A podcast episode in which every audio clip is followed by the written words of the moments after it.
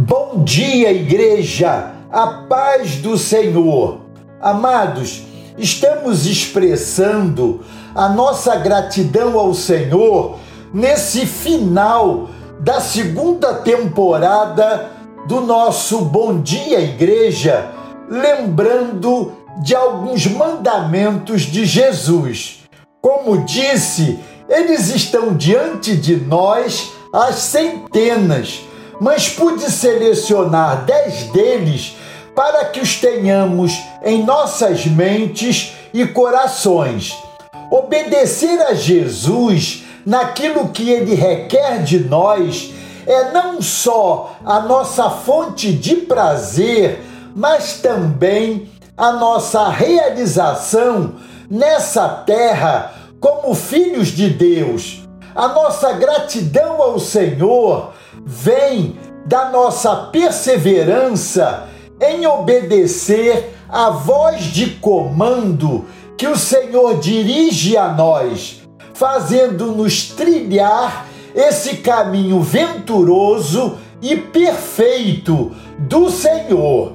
Hoje vamos ler juntos esse texto de João, capítulo 15, verso 10 que nos diz assim: Se vocês guardarem os meus mandamentos, permanecerão no meu amor, assim como também eu tenho guardado os mandamentos de meu Pai, e no seu amor permaneço.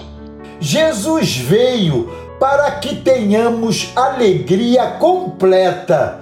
Para alcançá-la, ele nos deixou seus mandamentos. Vimos quatro deles na última quinta-feira, mas hoje quero considerar outros três mandamentos, deixando para a próxima quinta-feira os três últimos mandamentos de Jesus, concluindo assim a nossa segunda temporada.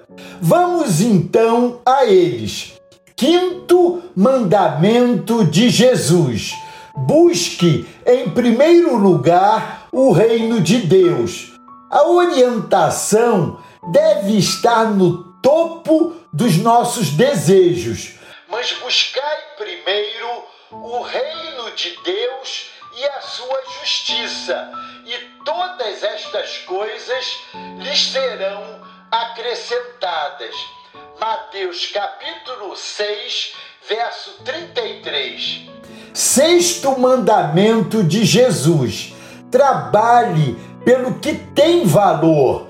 Quem não quer passar a vida correndo atrás do vento deve considerar e praticar essa pérola do bom pastor. Trabalhem pela comida que se estraga, mas pela que permanece para a vida eterna, a qual o Filho do Homem dará a vocês, porque Deus, o Pai, o confirmou com o seu selo. João, capítulo 6, verso 27.